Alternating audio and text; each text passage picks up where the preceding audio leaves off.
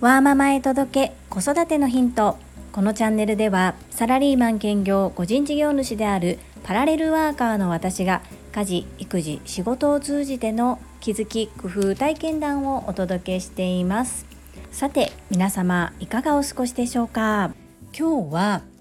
セカンドオピニオンの重要性についてお話をしてみたいと思います。これは私の職場で実際に起こったことそして私自身の体験2つの体験談を通じてやはり何かおかしいなと思った時には病院を2つ3つ受診してみることをお勧めしたいということをお話しさせていただきたいと思います。最後までお付き合いよろしくお願いいたします。実は昨日私歯医者さんに行ってきました。これは先日の健康診断で、まあ、少し虫歯になりかけている歯がありますよという通知をいただいたからです。ですが実際に行ってみると少し要注意ですよと言われていた歯ではなく違う歯が虫歯の進行しているっていうことが発覚しましたそしてですねこの歯に関しましては実は2年ほど前に一度違和感がありずっと昔からお世話になっている歯医者さんに行ったんですね。でその歯私はなんとなく穴が開いている感覚だったので歯医者さんで見ていただいたのですがその時は、まあ、穴なんて開いてないよっていうふうに言われましたそしてもう小さな頃からずっとお世話になっている歯医者さんでしたので信頼もしていますし信用もしているので特にセカンドオピニオンなどは考えずあそうなんだ気のせいだったんだということで過ぎていきます。ところが昨日初めて行った歯医者さんでしたのでまず一から全て検査をしたんですね。レントゲンも取りましたし本当に細かい検査を全てしていただきました。その上で私がその穴が開いてるかもと思っていたところがやはり穴がぽっこり開いていたようでその中から虫歯が進行していたということになります。今のところ痛いとかそういった自覚症状がない状態ですが昨日は検査だけで終わってしまって治療をしてもらうことができませんでしたので他にもいろいろと治したいところがありますので今回は一旦検査のみで終わり引き続き継続して歯のメンテをしていきたいというふうに思っております。これが一つ目の事例。もう一つが私の職場の上司なんですけれども先日顔面半分が麻痺してしまいました。そしてですね異変に気づいた時には実は帰省をされていまして帰省先の病院に行ったんですけれども様子を見ましょうということで一旦終わっていたんですね。ただその様子を見ましょうが良くなかったみたいで様子を見ましょうだからそのまま言葉を受け止めて様子を見ていたんですけれどもちょっと事態がとても悪化してしまい病院を変えて受診したところなんでもっと早く来なかったのっていう風な形に先生から言われてしまいました。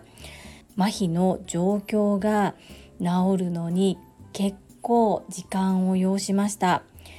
2ヶ月ちょっとかかってまだ今でも完璧ではありません。右の目のまぶたが閉じなかったりとかいろいろと支障をきたしてそしてご本人も治らなかったらどうしようという不安と戦いながら治療を続けてなんとか、まあ、完璧には治っていないのですがある程度元に戻り始めたということで少し胸をなで下ろされています。この2つの事例からわかることなんですがやはり一度診断が下ってもなんとなく自分の中でモヤモヤ感が消せない場合はやはり2つ目の病院3つ目の病院というふうにお医者様を変えて見る角度を変えて受診してみるということをお勧めしたいと思います。私の方の虫歯の進行も結構な虫歯の進行になっていたようです。昔と違って今の虫歯治療っていうのはある程度、まあ、小さい虫歯だとこう歯を削ることの方のリスクが高いのでそれ以上を進行しないような処置をしてあまり削るということはしないようです。ですが今回私の見つかってしまった見つかってしまったというかちゃんと見つけていただいた虫歯に関してはしっかりと、まあ、削ることもして治療しないといけないほど悪化してしまっていました。こうなる前にもう少し処置ができたのではないかと、まあ、2年間も放置していた自分も悪いですので先生のせいだけにはできないんですけれどももう少し自分の体にもしっかりと目を向けていかなければならないなと反省しました。そして今回私が病院を変えてみようと思ったのには実はもう一つ理由があります。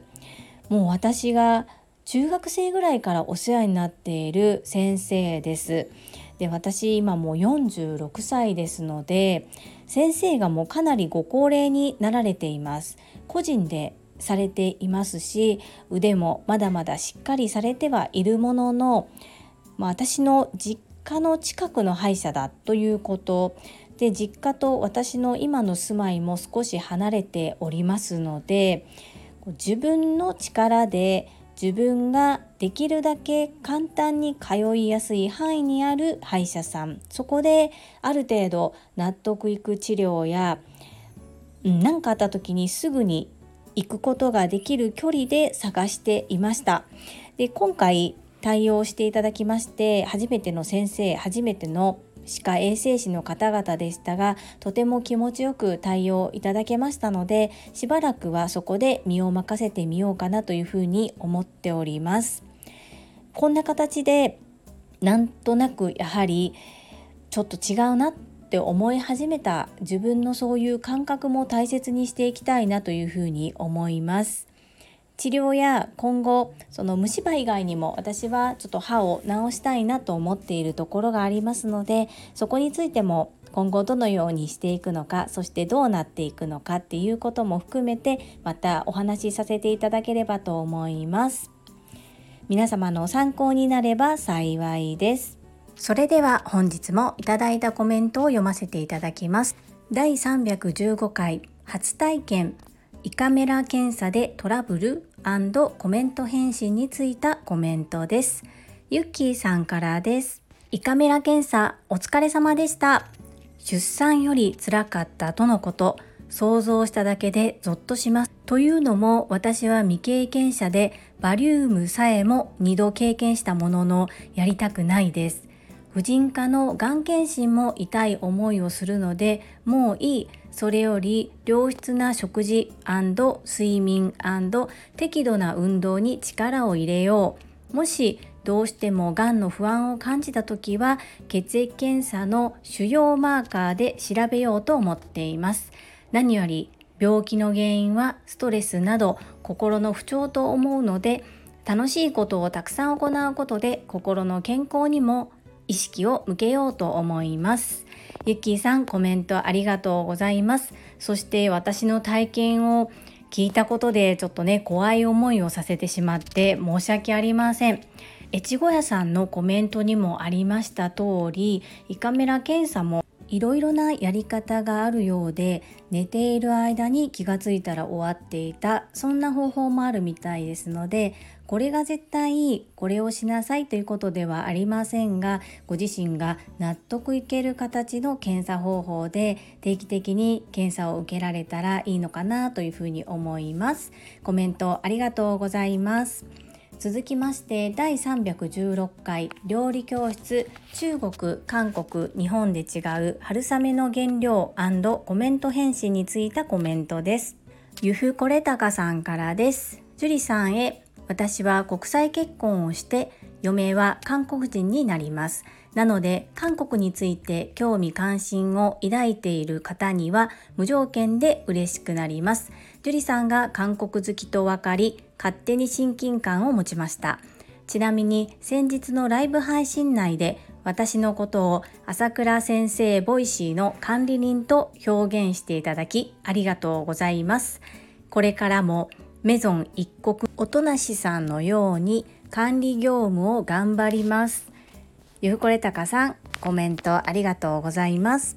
国際結婚私にはわからないたくさんの苦労やいろいろなことがあったのではないかなというふうに想像します。そんな中日本で一緒に暮らされている。そして韓国と日本は近隣だからこそ国と国とのいろいろな揉め事なども多い中やはり人と人とのつながりを大切にこうやって家庭を築かれているっていうところは本当に尊敬しますし素敵だなというふうに思います。 Voicy チャンネル「世界はあなたの仕事でできている」朝倉千恵子先生のコメント欄は本当に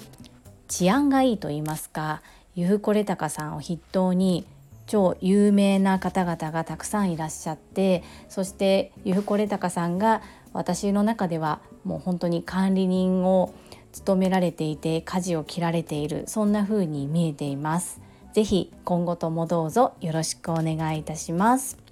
続きましてマインド TU さんからです樹里さんこんにちは今日も配信ありがとうございますこだわりの韓国春雨私は食のこだわりがなく比較的何でも美味しく食べています。コメント返信の胃カメラの話。なるほど。出産後は産んだ後に嬉しいことがありますが胃カメラはその後も辛さが残りますね。納得してしまいました。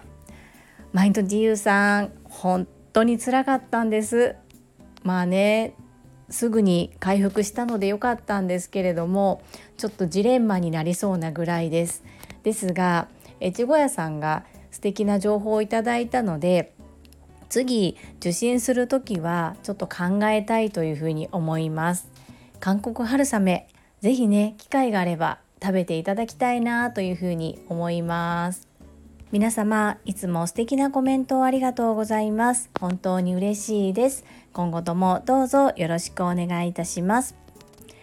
本日も最後までお付き合いくださりありがとうございました。最後に一つお知らせをさせてください。タレントの美容研究家忍者みやゆうさんの公式 YouTube チャンネルにて私の主催するお料理教室ジェリービーンズキッチンのオンラインレッスンの模様が公開されております。